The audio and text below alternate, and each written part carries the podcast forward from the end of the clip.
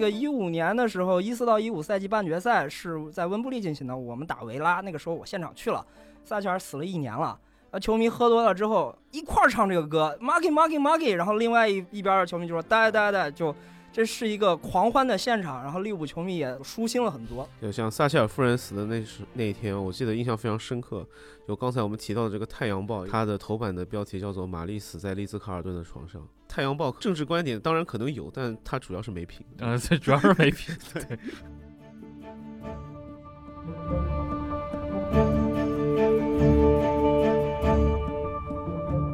那当时利物浦的这个经济状况特别糟糕，利物浦当时号称有一个名号叫“英国资本主义的百慕大三角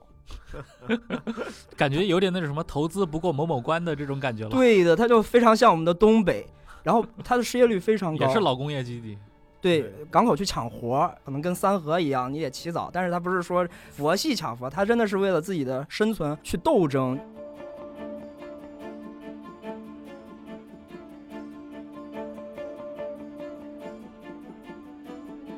其实撒切尔整个的个人经历也是非常符合我们就是强硬的女性主义的观点。杂杂货铺老板的女儿吗？你要是一个女性的胜利，必须要有这样的一种强力的手腕，你的意志力要特别坚定。所以说，新自由主义改革才在英国自然而然的成功了。对面的这些男性突然一下全面失色了。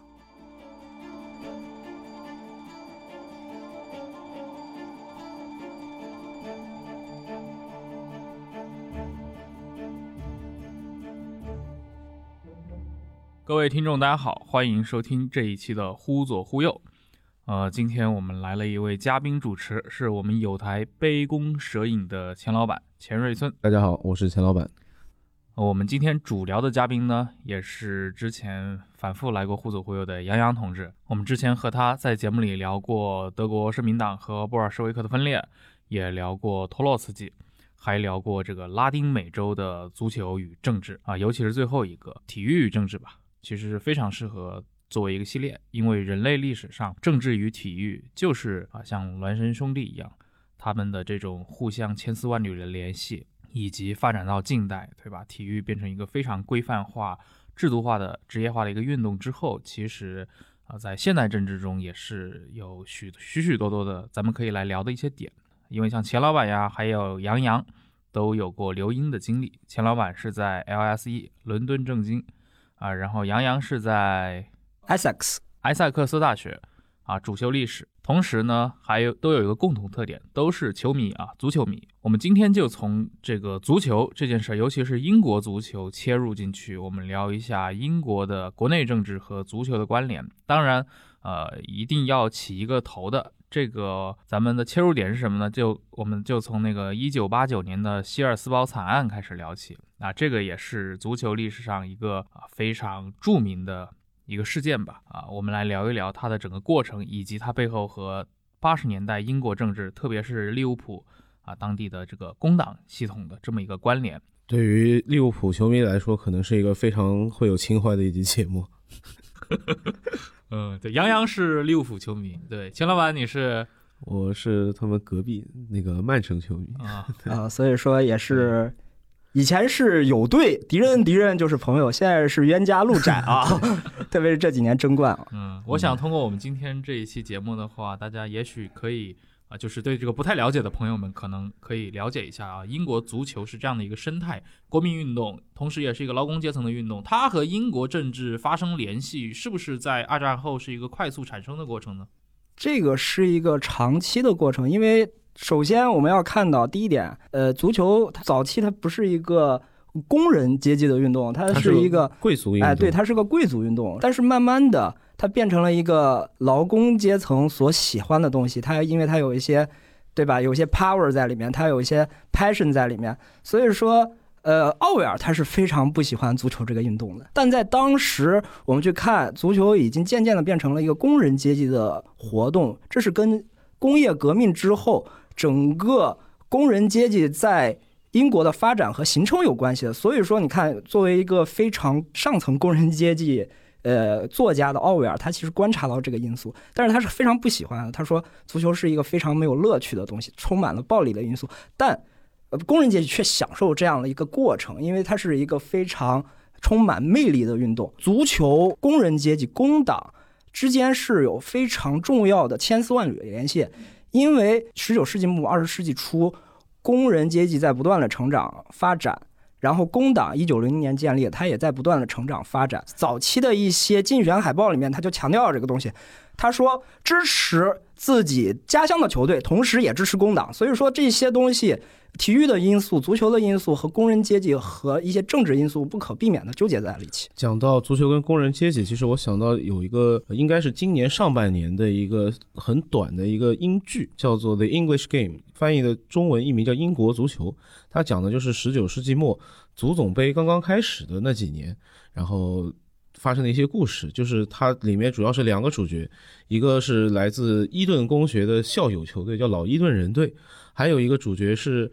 呃，应该是一个苏格兰人，相当于他被一个英格兰的工厂的业余球队挖角过来，是作为一个职业球员，他是领薪水，不是因为他在工厂工作，而是他在这个工厂的球队里面踢球，所以是早期职业球员。的一个先行者或者先驱，然后这个里面有很多关于这个足球应该是保持它业余化，还是说放任它职业化，有很多的争议。然后同时也会有很多工人运动被夹杂在里面，比如说工人要罢工了，那这个球队怎么办？这个在球队里面，这个拿钱只是为了踢球的职业球员和那些。呃，拿钱是在纺织厂上班，他们在这个罢工中，其实面对着非常不同的一些选择。他们对自己的这个老板是否支持，他们对这个工会的态度，其实是非常有趣的一个呃小短剧吧。其实刚刚杨洋也提到了整个的一个英国的，比如说足球，以及英国的工会，以及像英国的工党之间都有这种千丝万缕的联系啊。那么可能要说到你的主队了，利物浦。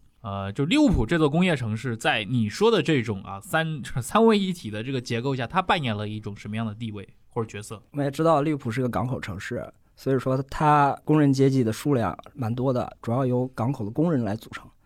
所以说我们可以看到那个早期的足球，你要知道最早利物浦的那个第一支球队啊是埃弗顿，对吧？然后是因为内部的有一些不和，一批人出来了，然后找了一块地，真的叫一块地，Anfield。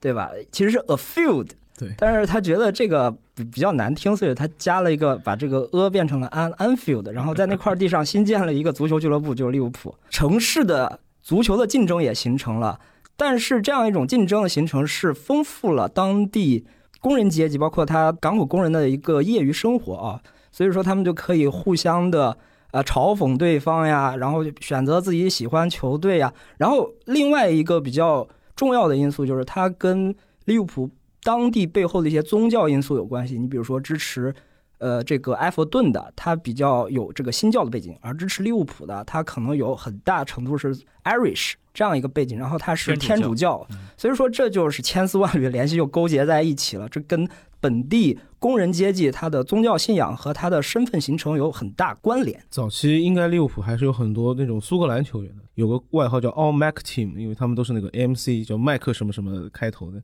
苏格兰裔的球员。而这个传统也延续到了七八十年代，肯尼达格利什我们叫国王，他就是一个非常著名的苏格兰人，当时是我们从凯尔特人挖角过来，然后现在在利物浦是他。生涯最辉煌的时候，他是一九七七年转会到利物浦，在一九八五年的时候，当时比利时遭遇了那个海塞尔惨案嘛，利物浦也是算是当时的俱乐部球队。虽然在海塞尔死的其实更多是尤文图斯的球迷，但是利物浦当时的主教练乔费根也是在事后辞职了。那么达格利什他就以球员的身份，等于是接掌了主教练的职位。啊，他的球员和教练啊双重身份并立的这个生涯，应该说还是很辉煌的。非常不幸，就是四年之后，在一九八九年，他带队的这个利物浦队遭遇了比海塞尔惨案更加严重的一次事故，也就是希尔斯堡惨案。那希尔斯堡惨案肯定是我们今天一定要好好说一说的啊一个悲剧与体育史上非常重要的一次事件。啊，我们可以请钱老板给我们详细的介绍一下。呃，希尔斯堡是一个在谢菲尔德的一个球场。当时八九年的四月十五号，利物浦将和诺丁汉森林队在这里举行一场足总杯的半决赛。呃，诺丁汉森林其实也是当时一个比较强的队伍了，他也曾经获得过呃两次的欧冠冠军，然后也是一个老牌的英格兰球队。然后但其实是在比赛还没有开始之前，因为当时发生了一些交通的一些呃堵塞，然后有大批的球迷迟到了，然后这些迟到的球迷当时为了想要涌入球场，所以秩序就非常的一度非常混乱。在比赛快要开始之前，开放了两个临时的闸口，导致呃大量的利物浦球迷挤压在两个比较小的看台里面。然而这个看台前面呢，又有为了防止足球流氓冲进球场而设置的一个栅栏和屏障。随着越来越多的球迷涌进，然后前面的球迷就被挤压、踩踏，然后窒息。在比赛开始后不久，就有一些球迷试图跨越这个分隔看台和球场的栅栏出来自救。但是又被现场的警察当作是出来呃闹事的足球流氓，又把他们给赶了回去。然后在经过了十几分钟非常痛苦的挣扎之后，有很多利物浦球迷就在这个悲惨的挤压中丧生了。当时总共现场是有九十四人现场遇难，然后还有一人是在数日之后不治身亡，然后最后有一位是在若干年之后，他一直处于一种昏迷的植物人的状态，在若干年之后。放弃了治疗，被执行了安乐。这个也成为足球史上特别重要的一个惨案啊！而且他是不是后来就成为了利物浦的一个转折点？是相当于肯定是这个球队甚至整个城市的一个巨大的创伤吧。包括日后利物浦的一个前队长，他们球队的传奇那个史蒂夫杰拉德，他有一位表哥，应该也是在这个事件中丧生的。呃，隔了很多年啊，二十来年以来，其实英国媒体围绕这个希尔斯堡惨案有。就不断的有后续的发酵啊，中间甚至有一些我们用我们今天话说，就是一些反转的一些事件过程。呃，一开始似乎就是在比如说当地的这个警察，其实是把中间的一些主要责任是推诿给了足球流氓那边。对，警察首先说，当时在球场上死亡、拥挤窒息的这些球迷，大部分都是酒鬼。然后在之后的尸检，他们未经家属同意，就开始对死亡一些尸体进行尸检。去查那个酒精浓度啊，嗯，如果查不出来酒精浓度，他会就直接说你，哎，你是一个足球流氓帽子，然后他会去找你有没有犯罪前科。所以之后有一个独立调查委员会啊，他发现警察这么多供述里面一百多份儿，大概有一百六十四份儿啊，它其中的一百一十多份，然后都被删减了或者被修改了。另外呢，跟警察同时间在一块儿，呃，媒体也在发酵，媒体把这个事情放大了。《太阳报》在里面发挥了一个非常重要的作用，他把这个事情通过他自己的描述，呃，丑化了利物浦球迷。他就说这是一群足球流氓对警察的攻击行为，然后同时殴打救护人员，向警察身上撒尿，然后在球场进行偷窃。所以说，这直接就把问题的矛头针对住了利物浦足球俱乐部和他的球迷们。嗯。太阳报也是这个著名小报啊，钱老板可以给我们听众科普一下。太阳报的老板应该大家可能都知道是传媒大亨默多克，然后也是英国可能最著名的以八卦、以黄色新闻以为著称的一个小报。就基本上我们现在球迷看太阳报的话，就会说太阳报传的消息除了这个。球员这个出轨啊，什么被抓到约会啊之外，基本上都不太能信。当时《太阳报》这件事情其实是相当于是跟整个利物浦、利物浦这座城市的所有市民给杠上了，就是到现在利物浦市民都还非常抵制《太阳报》。利物浦可能是《太阳报》在英国销量最低的一个城市。对，因为那个我在利物浦长期生活嘛。基本上满大街没有看见有卖《太阳报》的，然后所有的出租车上他们都贴一个 “No Sun”，就是 “Don't buy the Sun”。然后你看我这个电脑背面也贴了一个啊。然后我们再来强调一下当时南约克郡警察他们这些作为的一些原因啊。首先有一个背景我们需要强调一下，当时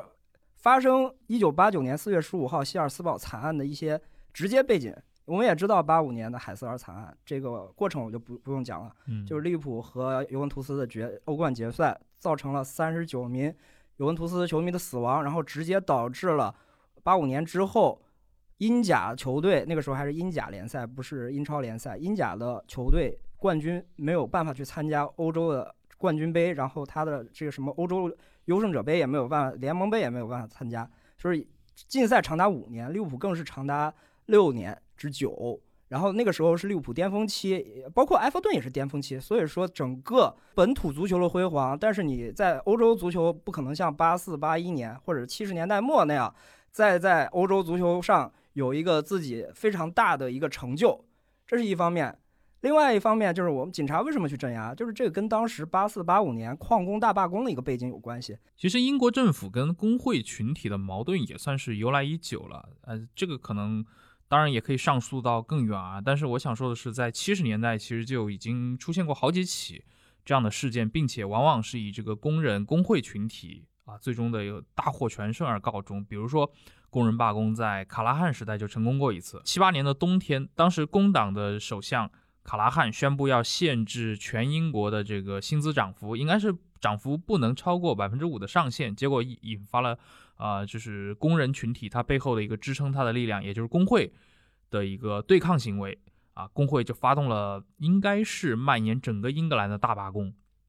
有上百万工人都参与了。英国社会在七八年的年底和七九年初陷入一种准瘫痪的状态，最后也是卡拉汉政府屈服了。啊，并且很快就在接下来的选举里面败给了撒切尔的保守党政府。在七八年冬天的时候，工会因为他有一个劳资谈判的这样的一个权利，然后他是感觉到自己受到了不公正的待遇，而且再加上失业非常多，所以说他想追求一些自己的权利，所以说他跟这个雇主以及工党政府去示威，所以说他进行了一个冬天的罢工。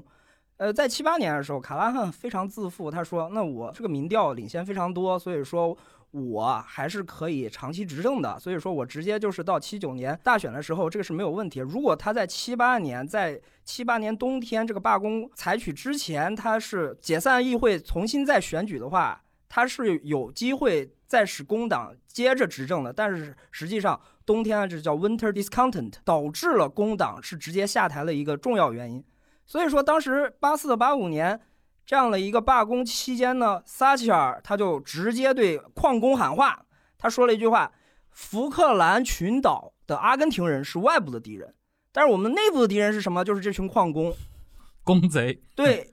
他不是工贼，他是就是他直接对内部的工人喊话，他就说你们是社会里面的寄生虫渣子。所以说警察他自然而然就把这个话当做圣旨一样对待。所以说他去镇压八四到八五年他在搞这个工人的时候，特别是那个欧格里夫，也是在谢菲尔德旁边的一个小城，然后它是一个焦化厂，然后矿工有一万多人，同时间警察也出动了一万多人，有点像中世纪的那一个骑马与砍杀那样一个一个场景。就是在那个时候啊，警察就开始对矿工进行镇压，然后他有一些，比如说挥舞他的这个旗棍，从马上殴打矿工这个形象，其实就变成了撒切尔时代对工人压制的一个 image，一个象征了。简单来说，撒切尔政府时代，也就撒切尔是七九年上台的嘛，在卡拉汉政府时代之后，然后到九零年啊，这也是你看九零年前一年，在八九年四月十五号发生了这个希尔斯堡惨案。可以说，这个惨案中，英国警方啊，对于这种比如说 工人阶级的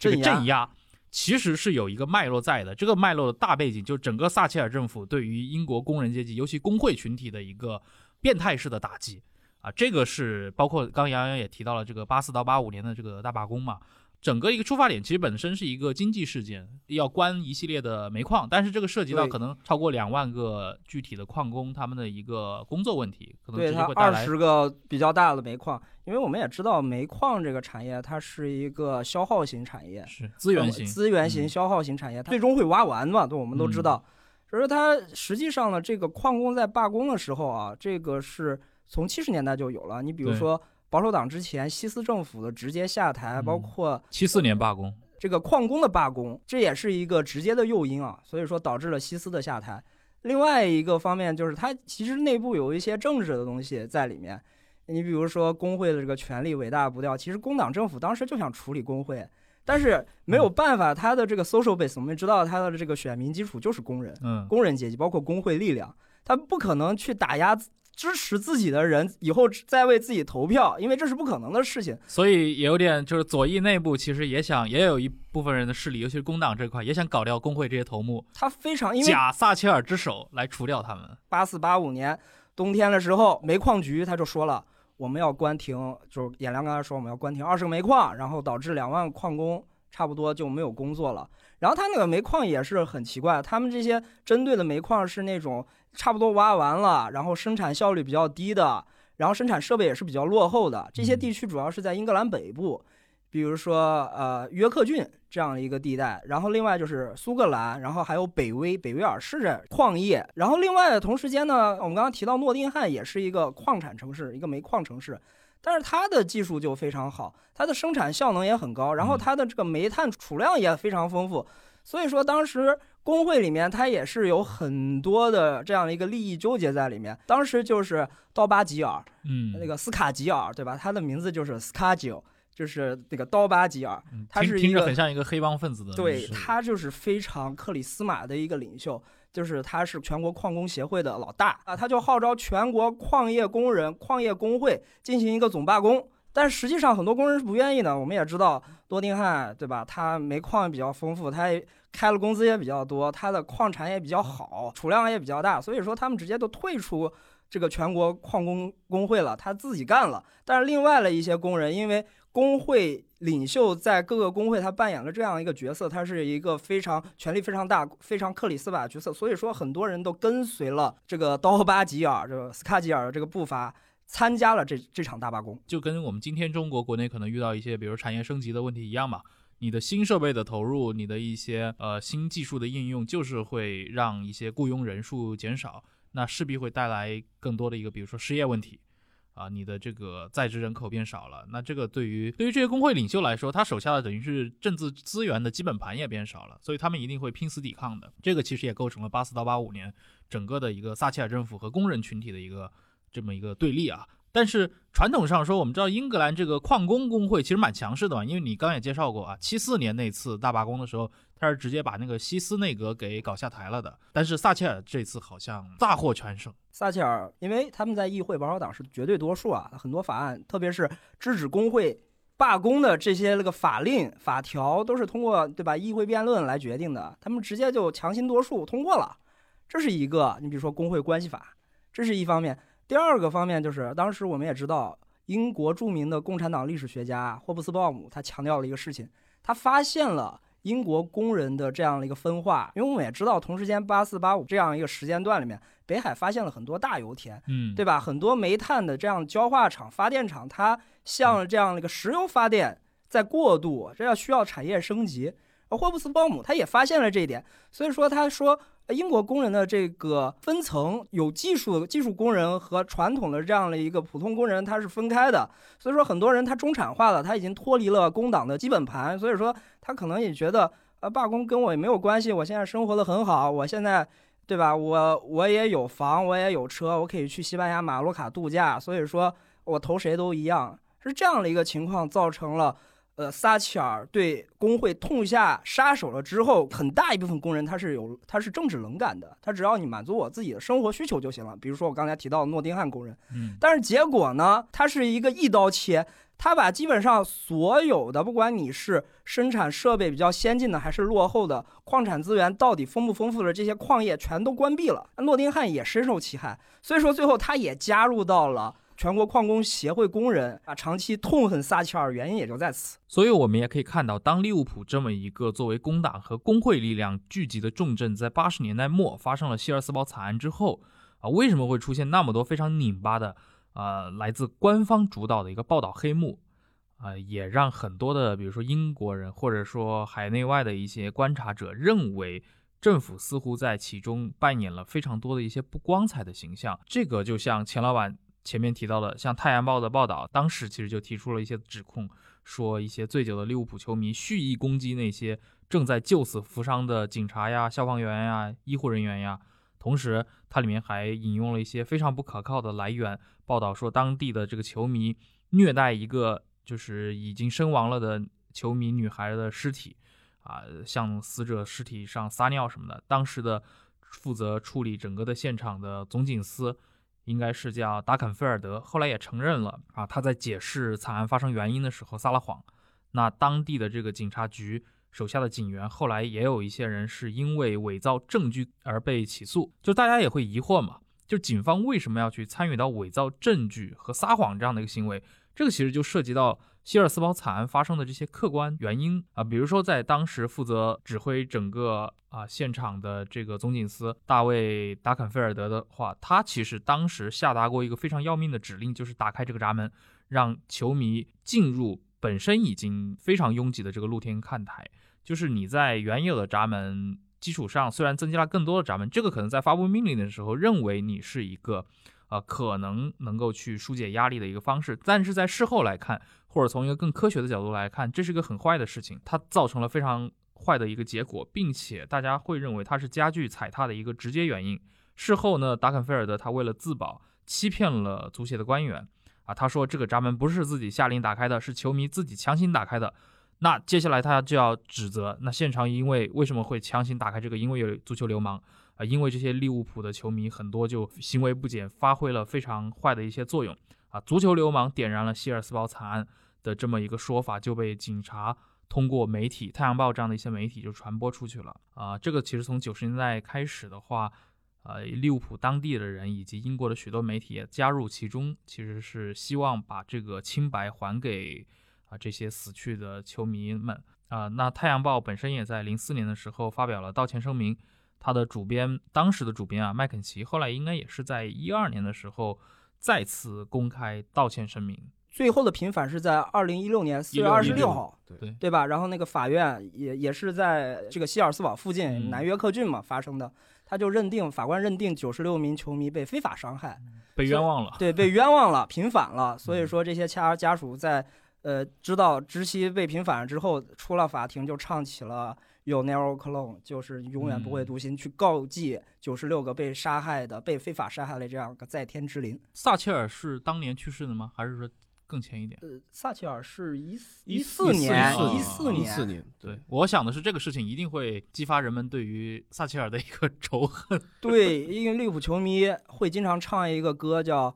“Maggie Maggie Maggie died died died”，嗯，就是对吧？特别是二零一四年他死了之后，整个特拉法尔加广场变成了一个狂欢，就是大家去拿啤酒在那个地方痛洒，包括在利物浦球迷，他当时也是。那个一五年的时候，一四到一五赛季半决赛是在温布利进行的，我们打维拉，那个时候我现场去了，那时候就球迷，呃，撒切尔死了一年了，呃，球迷喝多了之后一块儿唱这个歌，Maggie Maggie Maggie，然后另外一一边的球迷就说呆呆呆，就这是一个狂欢的现场，然后利物浦球迷也舒心了很多。就像撒切尔夫人死的那时那一天，我记得印象非常深刻，就刚才我们提到的这个《太阳报》，一个毫无节操的小报。它的头版的标题叫做“玛丽死在丽兹卡尔顿的床上 ”，非常没品。对，就这个，就是可以看出，这个《太阳报》可能它的政治观点当然可能有，但它主要是没品。呃，这主要是没品。对，嗯，但其实大家可以看得出来，就是比如说，在整个八十年代，政府与这个左翼团体，或者说政府和工会团体强势对立的这么一个前提下，其实像体育，尤其这种劳工阶层的体育，就是足球了。也会被被动的介入到这种政治当中去，会成为这个公权力去打压、削弱啊这些劳工群体的这样的一些抓手啊，所以像希尔斯堡惨案就很不幸的也成为其中这样的一个历史遗留问题嘛，而且遗留了二十几年，终于在二十七年二十七年，对，二十七年之后，就是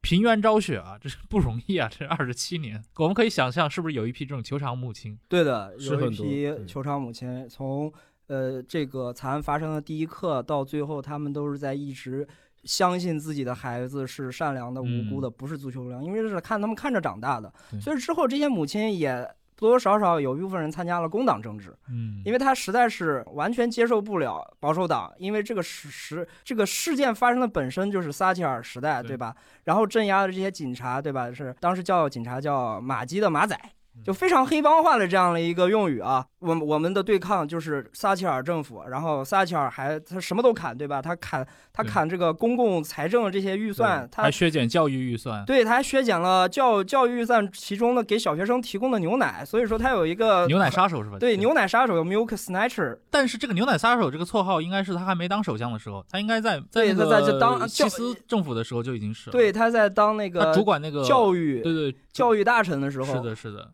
所以说这个时候就是他这些母亲，他也接受不了去投保守党，所以说他就一直深深的就是跟工党又纠结在了一起，加入了工党政治。是，所以说利物浦八九年之后，包括在之前，他也成为了一个工党堡垒。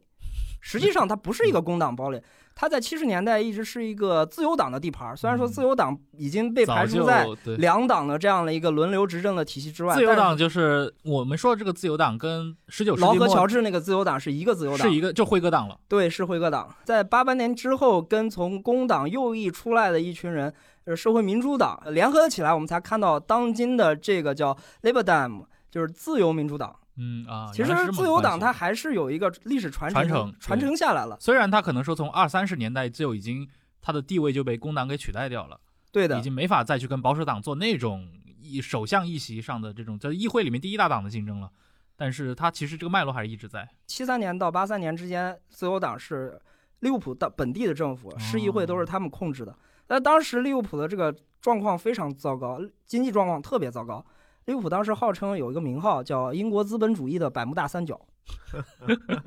感觉有点那种什么投资不过某某关的这种感觉”，了，对的，它就非常像我们的东北。然后它的失业率非常高，也是老工业基地。对对港口基地百分之二十五的失业率，港口去抢活儿，你得嗯起早，就可能跟三河一样，你得起早。但是他不是说佛系抢活，他真的是为了自己的生存去斗争、去抢活、去养活自己。同时间，利物浦又是在香克利带领下，七十年代初，对吧？然后在七十年代末真正成长起来，到八十年代整个辉煌。同时呢，我们可以看到利物浦是基本上是一片焦瓦，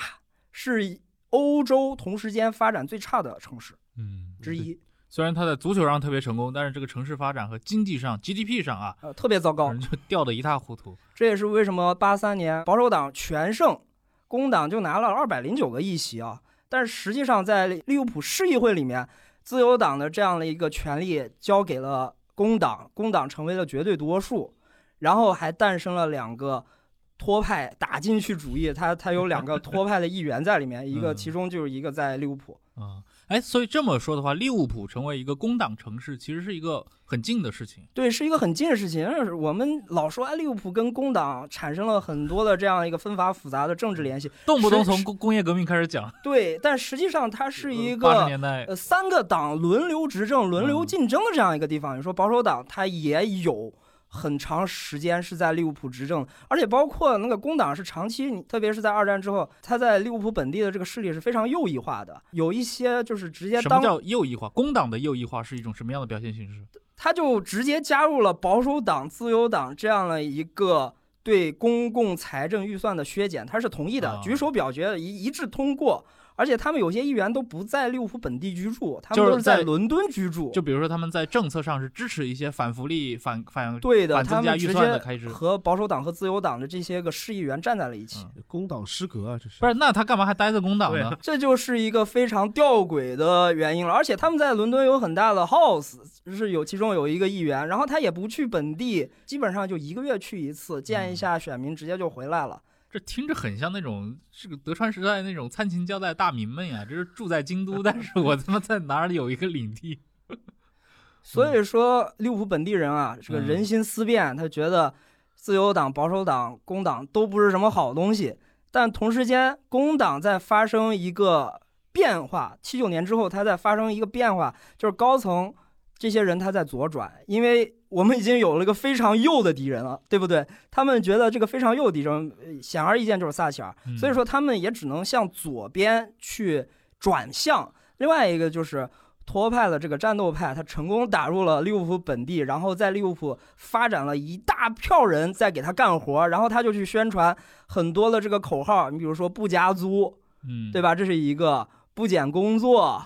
然后不加税，就有点那个闯王来了不纳粮。所以说，人民群众他自然而然的就觉得啊，这个是对我切身利益有益的。哎，你说的这个打进了利物浦当地工党的托派啊，这个是真的跟那个第四国际有关系的托派吗？呃，他是真的托派，真真真的托派？他是真的托派，但是他跟第四国际的关系又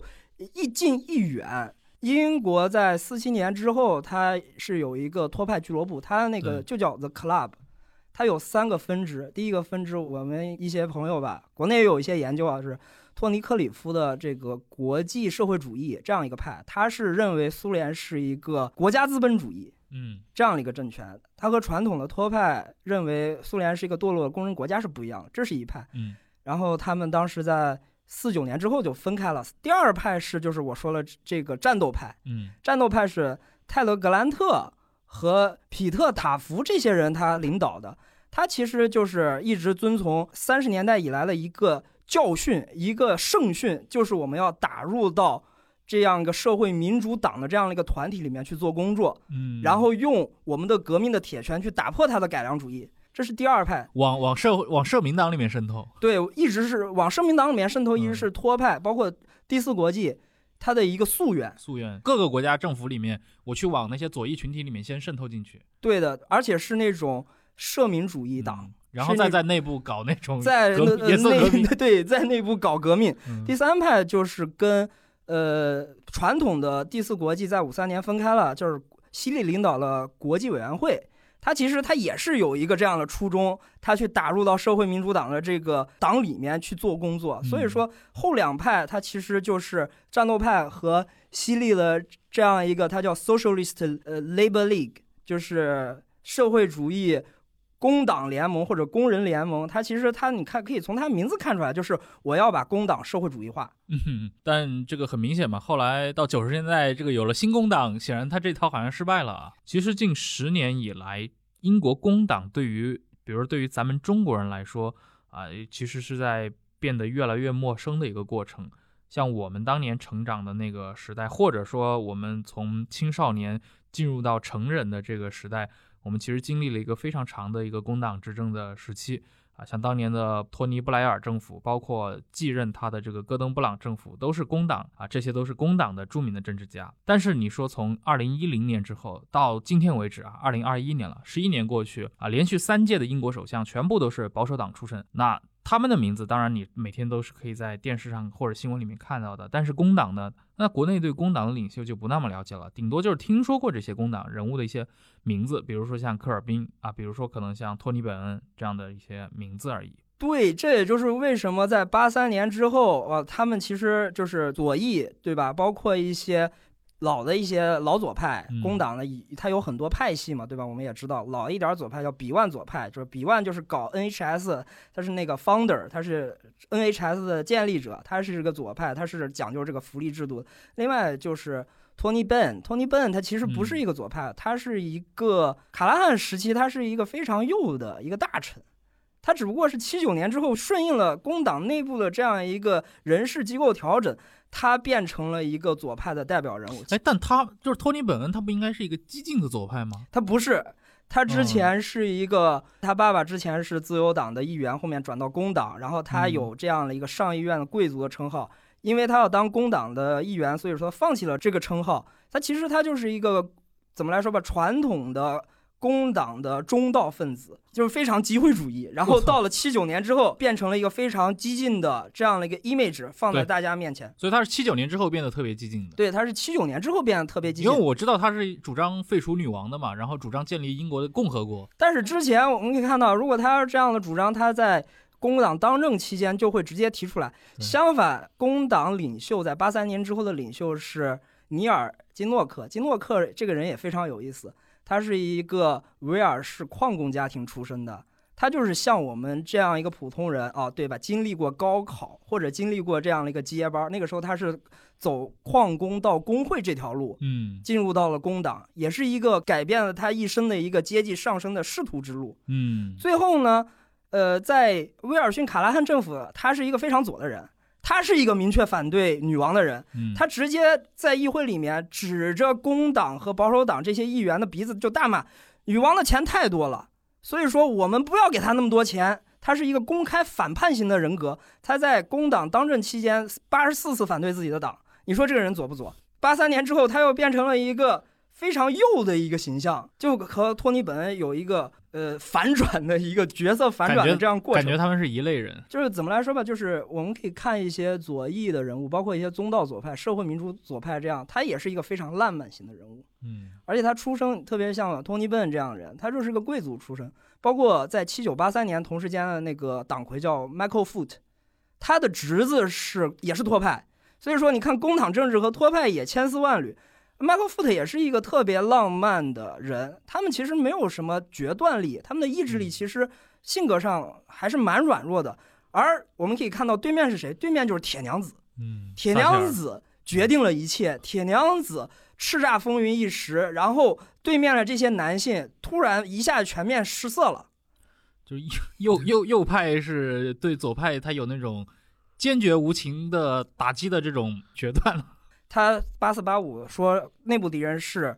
矿工，但是实际上他有一个最大敌人，最大敌人在议会里面，嗯就是这些工党老头们。你要是一个女性的胜利，必须要有这样的一种强力的手腕，你的意志力要特别坚定。所以说，新自由主义改革才在英国自然而然的成功了。其实我发现中文媒体或者中文舆论过去很多年其实还是比较亲撒切尔的，或者说似乎都比较欣赏撒切尔那样的一个执政风格嘛，就是强硬，同时呃，比如说在马岛对对马岛战争，上这种，他比较有那种捍卫国家利益，同时他的那种新自由主义的改革，从长期看是取得了成效的。当然，他削减那个国内预算，中国嘛，就我咱们这个国家是比较，就是动不动喷白左那套什么福利国家那套构想啊。其实撒切尔整个的个人经历也是非常符合我们就是强硬的女权性主义的观点，对吧？杂杂货铺老板的女儿嘛，但是他的确是嗯个人成功和他的党的成功。但是相反，就是支持女性平权权利的这帮老大爷们，他们的性格都偏软，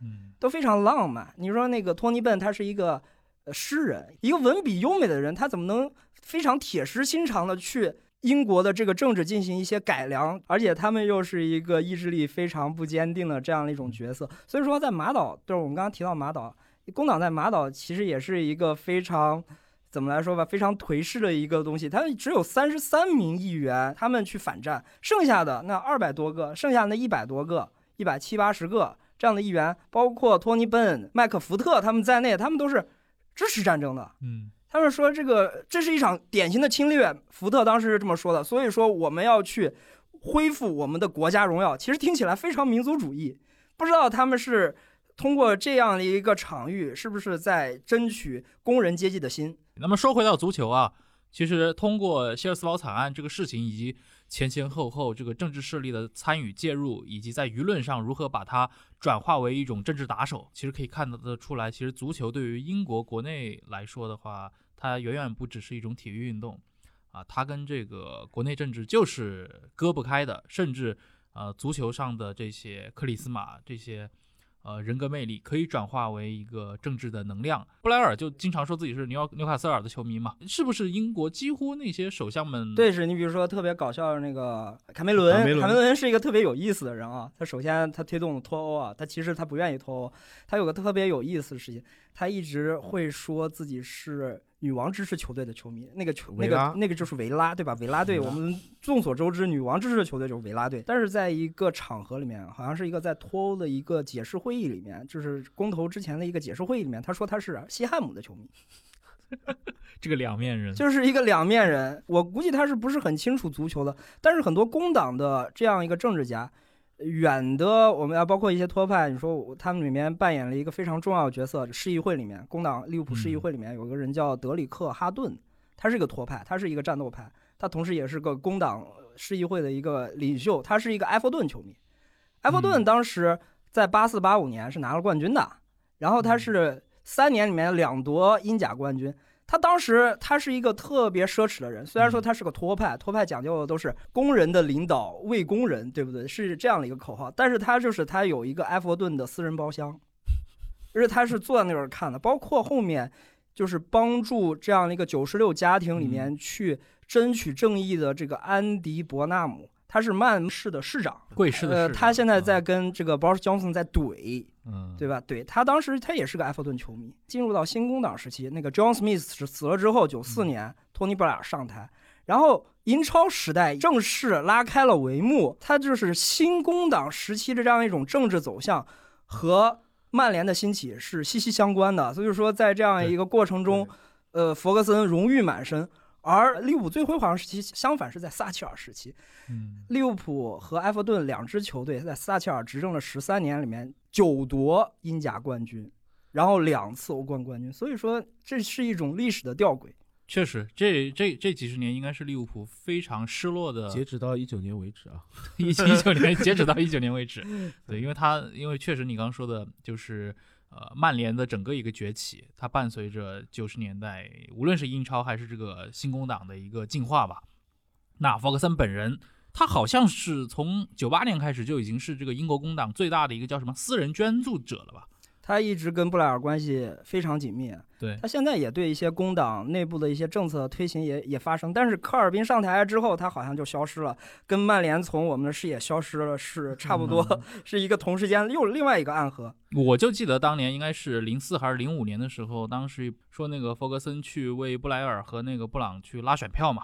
对他们有经常在一块儿有酒会，对对对，他们弗格森会出席，是是是，而且你想弗格森的整个的这个家庭出身，对吧？他是一个格拉斯哥的码头工人的儿子，然后从小贫寒中成长起来，我觉得他就是一个非常标准的那种就劳工阶层出来的这种精英人物，而且他呢挺能满足那种想象的，从各各个方面来说。给大家推荐一个东西，也是一个传记作者，是弗格森的官方传记作者，他叫 Michael Creek，迈克尔·克里克。他是最早把这个托派渗透在工党的这个事情暴露在公众面前。他是一个 BBC 记者，长期是 BBC Newsnet 的这样的一个报道者。然后同时间呢，你说一个写利物浦的这样的一个人，他是一个什么球迷？嗯，他是一个啊弗格森的铁杆粉丝，他是一个忠诚的曼联球迷，他甚至参加了曼联的很多那个 shareholder 这样的一个活动。然后还去反对默多克的收购，因为 Sky 有一个时期要收购曼联，但是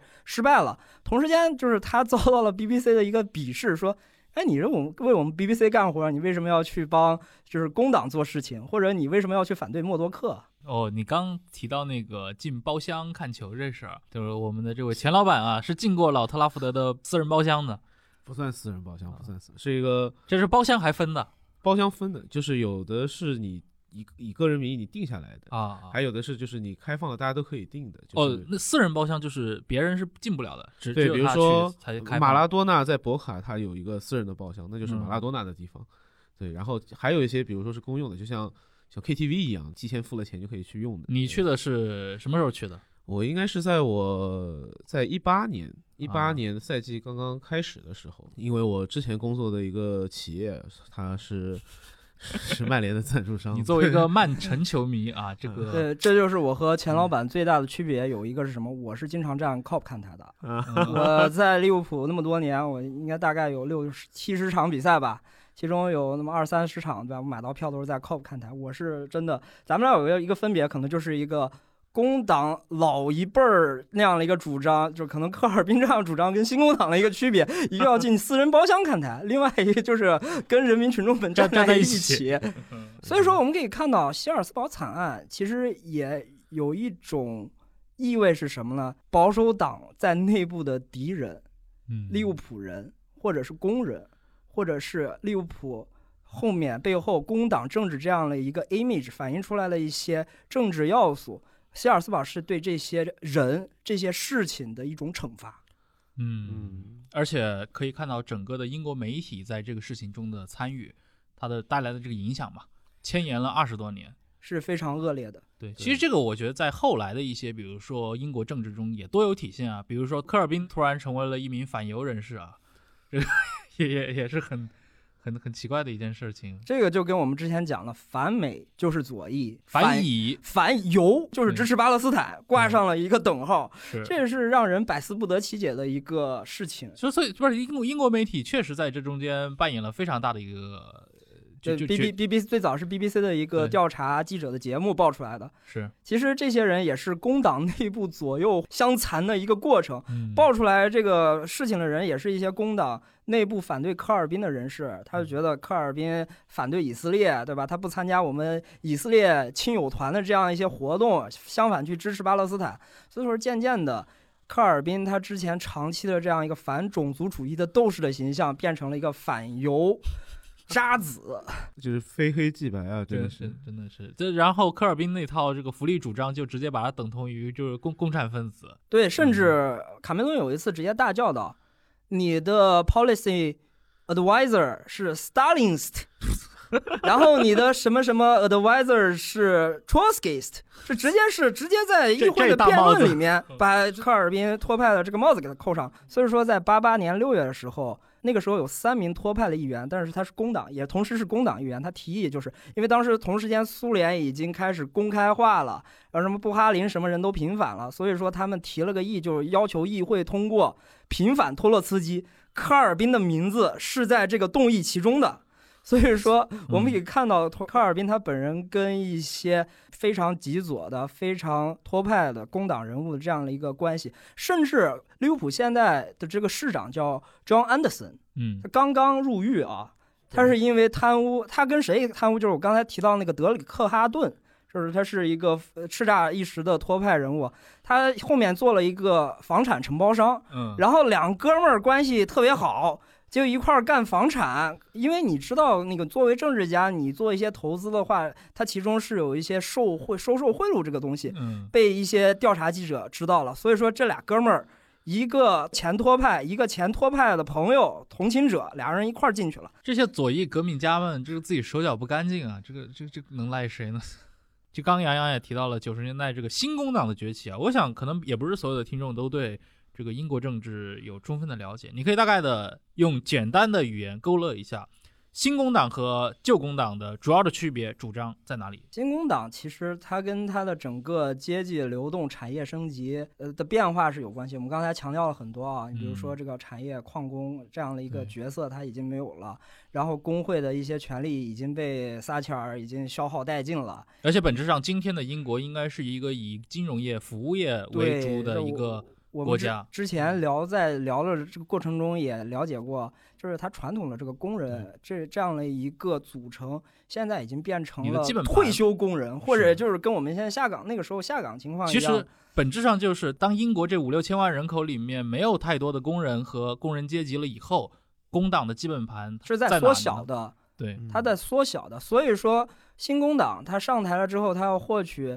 对吧广大选民的支持，他就必须的放弃之前自己紧贴工人阶级的这样的一个信条。嗯所以说，他更他就也 gentrification 了，对吧？他也中产阶级化了。嗯因为工党其实在八十年代的时候已已经渐渐的中产阶级化了。他八十年代有三十多万党员，然后其中百分之六十多的是接受过高等教育。那个时候就跟我们那个时候一样，接受高等教育的人，你就是加入工党。对吧？你就是非常中产阶级，或者你是非常过了非常富足的生活。插一句啊，杨洋老师是工党的成员，加入过工党的。你是什么时候加入的？呃，我大概是二零一五年15年年底，对吧？嗯就是，就这个东西非常简单，就是你在跟我买你在哪儿？在哪加入的？我在利兹加入的嗯，Leeds Central 的一个党员，其实就是一个会员。然后那个那个疫区是谁在呢？是托尼笨的儿子 希拉里希拉里本。希拉里本，希拉里本其实说实话就是怎么来说吧他也是当过部长的吧？对的，然后被科尔宾开了，他是嗯国防部长，嗯，然后科尔宾因为发表了很多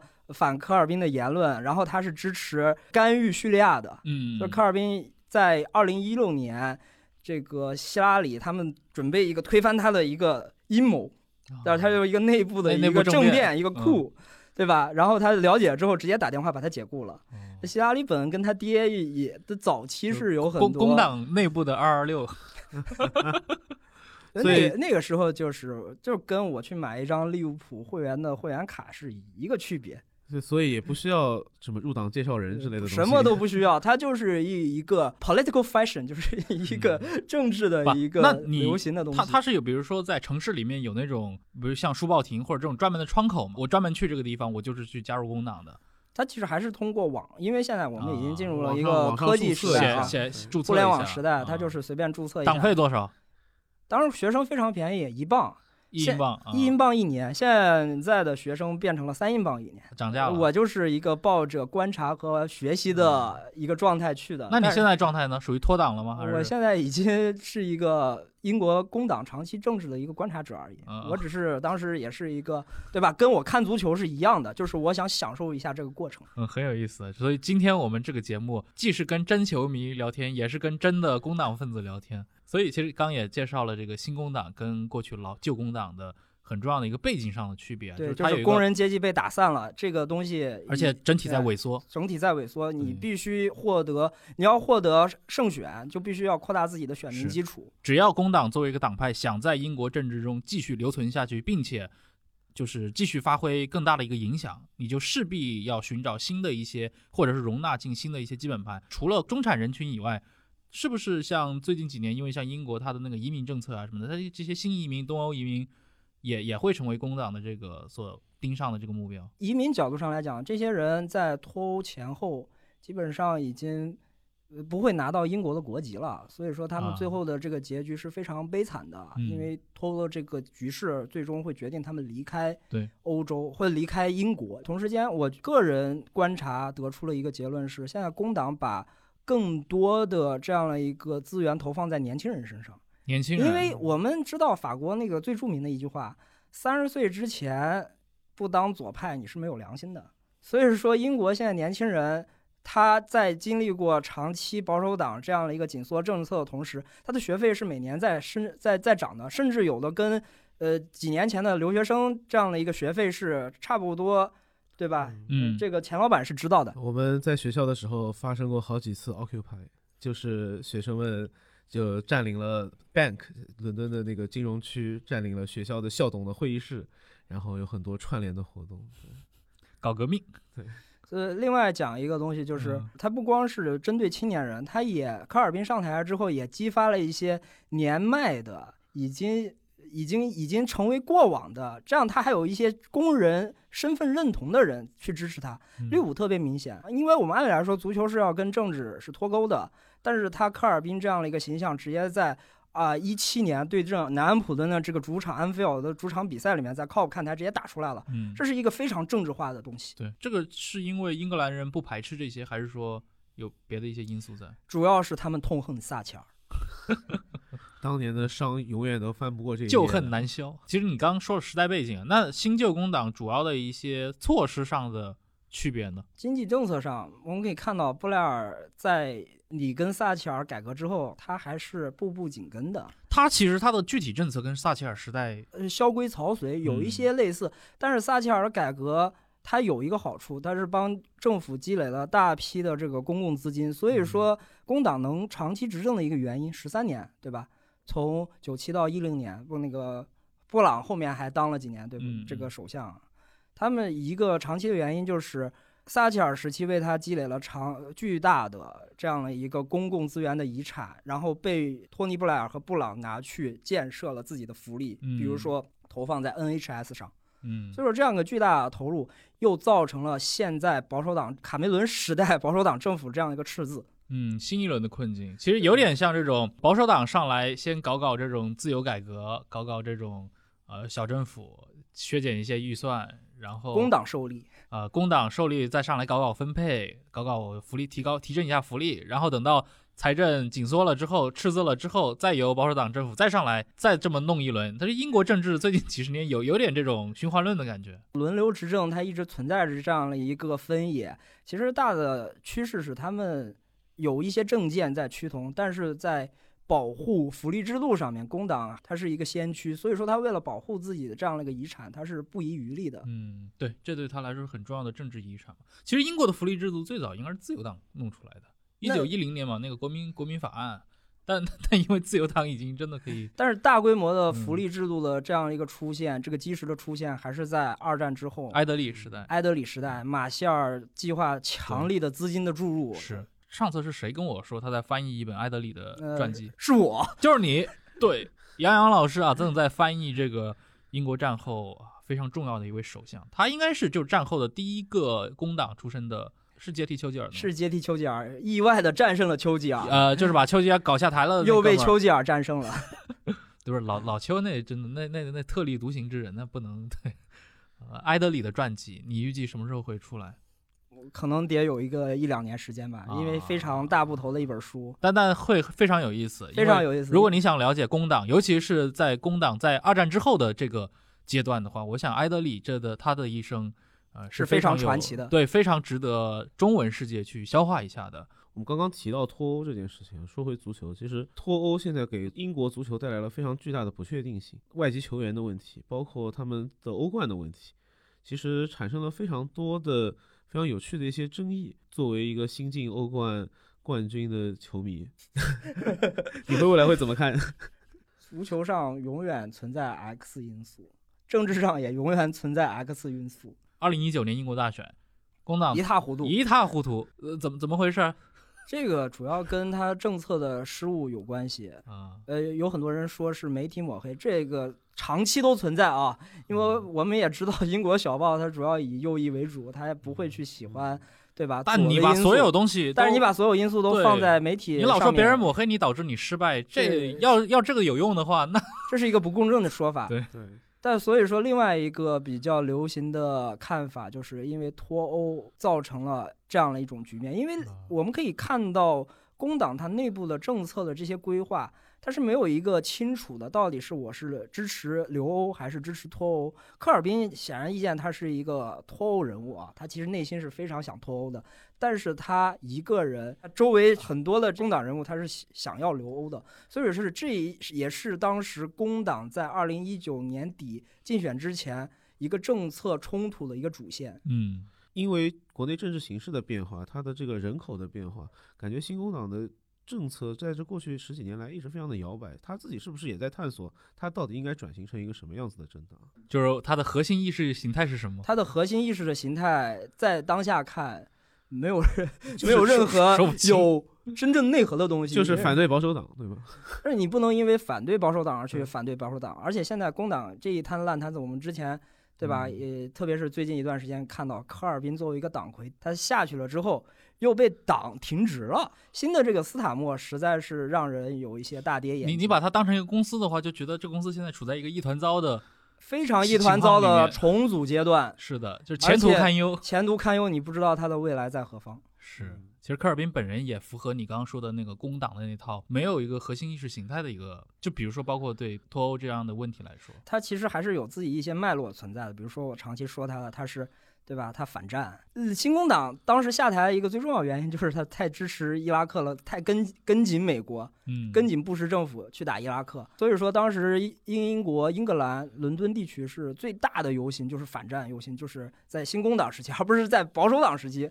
发生的，不是反撒切尔，是在工党执政时期发生哎，的。这个跟美国政治很像哎，美国政治对外历次战争多数发生在民主党执政时期。跟八十年代我们刚才讲的一些事情是类似的，一滩乱麻，左右相争，没有一个有逻辑的主线。你到政策到底是什么？科尔宾哪怕他是一个神，他下来了，他也解决不了工党的这些呃积重难返的问题。好，我们这一期聊了很多的关于这个英国足球和英国政治的话题啊，还是非常有意思。然后我们的这个体育和政治的这个栏目也会继续做下去啊，我们会去聊这些英格兰也好，德意志也好，去聊拉美世界也好，或者聊美国、聊日本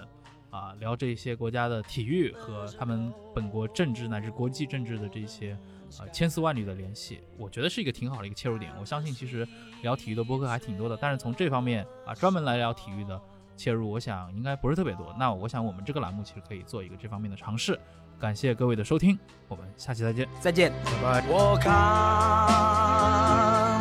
拜。